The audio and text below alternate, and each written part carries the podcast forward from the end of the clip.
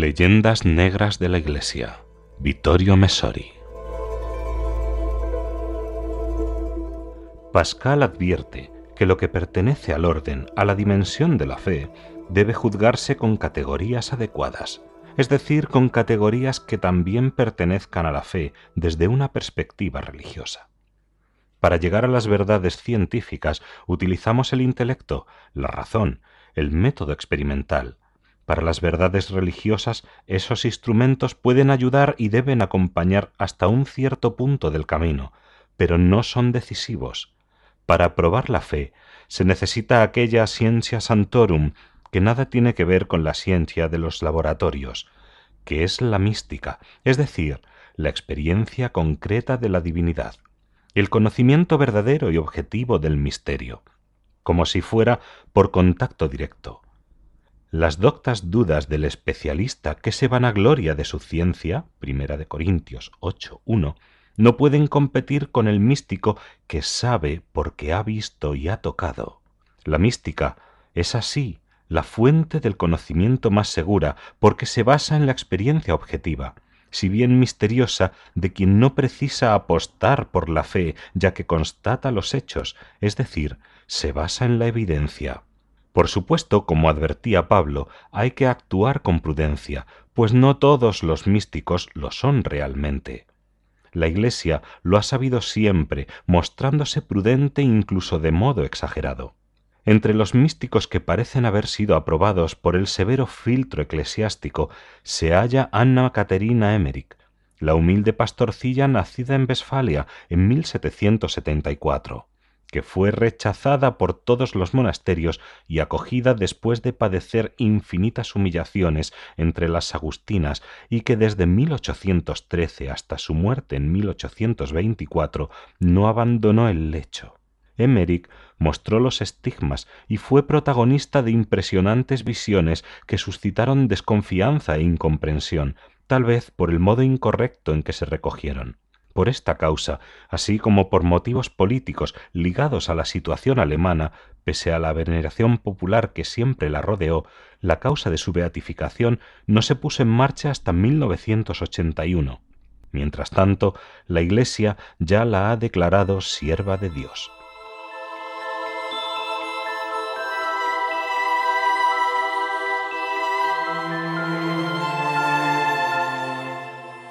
Gracias a la amabilidad de los lectores, tengo sobre la mesa la cuarta edición de las visiones de Emmerich referidas a la dolorosa pasión de nuestro Señor Jesucristo, editada en Bérgamo el año 1946 con imprimatur del obispo Monseñor Benarelli y anterior a este el del Vaticano General de la diócesis de Ratisbona en Baviera. Pues bien, en estas páginas garantizadas por el imprímase de dos autoridades eclesiásticas se dicen cosas sorprendentes sobre algo que Emmerich vio desde su lecho de estigmatizada hace unos ciento setenta años. En efecto, se trata del sudario. Así se nos informa que la que se venera en Turín no sería la original, sino una huella, una copia, obtenida por vía milagrosa mucho tiempo después, aplicando sobre la antigua prenda de lino otra nueva. Respecto al sudario auténtico, estas son las palabras textuales de la vidente. He visto el original, un poco estropeado y rasgado, que honran en algún lugar de Asia cristianos no católicos. He olvidado el nombre de la ciudad, situada en las cercanías de la patria de los tres reyes, los magos. Siguiendo con las misteriosas visiones de la sierva de Dios, visiones que por otro lado muchas veces precedieron al descubrimiento de la moderna arqueología bíblica, se envolvió en vendas al crucificado y enfajado de este modo se le tendió sobre una sábana. Devolvámosle la palabra una vez más, un conmovedor milagro se operó entonces ante sus ojos. El cuerpo ultrasagrado de Jesús apareció con todas sus heridas, reproducido sobre el sudario que lo envolvía con un color rojo oscuro, como si Jesús hubiese querido recompensar los cuidados y el amor que le dispensaban, dejando su propia imagen a través de los velos que lo envolvían. Su maravilla fue tan grande que abrieron la sábana y todavía fue mayor cuando vieron todas las vendas que enfajaban su cuerpo tan blancas como antes. El lado de la sábana en el que se había acostado el cuerpo había recibido la marca del dorso del Redentor, mientras que el lado que le cubría recibió el de la parte delantera. Emmerich continúa diciendo que vio muchas cosas relacionadas con la historia posterior de esta tela, como por ejemplo que se le honró en diversos lugares. Luego hace una precisión insólita. Una vez fue causa de disputa y para poner fin a la misma se la lanzó al fuego.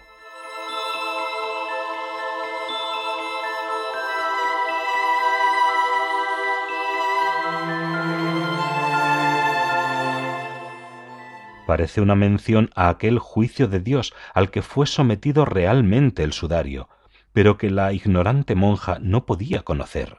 También es un hecho sorprendente que sin haberse desplazado nunca de su región pudiera describir con exactitud el color de la imagen del sudario, rojo oscuro, y decir que éste reprodujo todas sus heridas, dato que sólo ha podido plasmarse ochenta años después con las primeras fotografías. Este es el paisaje desconcertante que ya habíamos mencionado.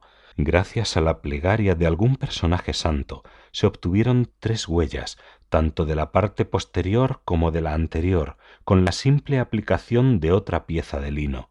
Estas reproducciones, al recibir por contacto una consagración que la Iglesia quería concederles, han obrado grandes milagros. Después siguen las frases ya referidas acerca de la suerte del sudario original, oculto en Asia. Y por último, sorpresa final, aparece de repente el nombre de Turín.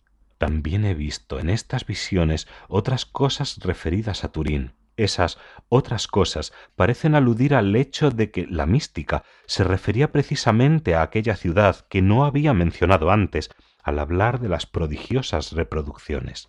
El testimonio de la tal vez futura beata debe acogerse con reserva desde una perspectiva religiosa, pero no puede rechazarse a priori porque, como ya recordábamos, sobre hechos semejantes el místico sabe más que el científico y porque en la Iglesia ya existe un precedente famoso en materia de huellas, el manto del indio mexicano sobre el que en el siglo XVI la Virgen estampó también como un acto prodigioso la imagen venerada por toda América Latina. ¿Es Turín una Guadalupe? Una pregunta que sólo rechazará con disgusto, sin tratar de reflexionar sobre ella, quien haya perdido el respeto al misterio.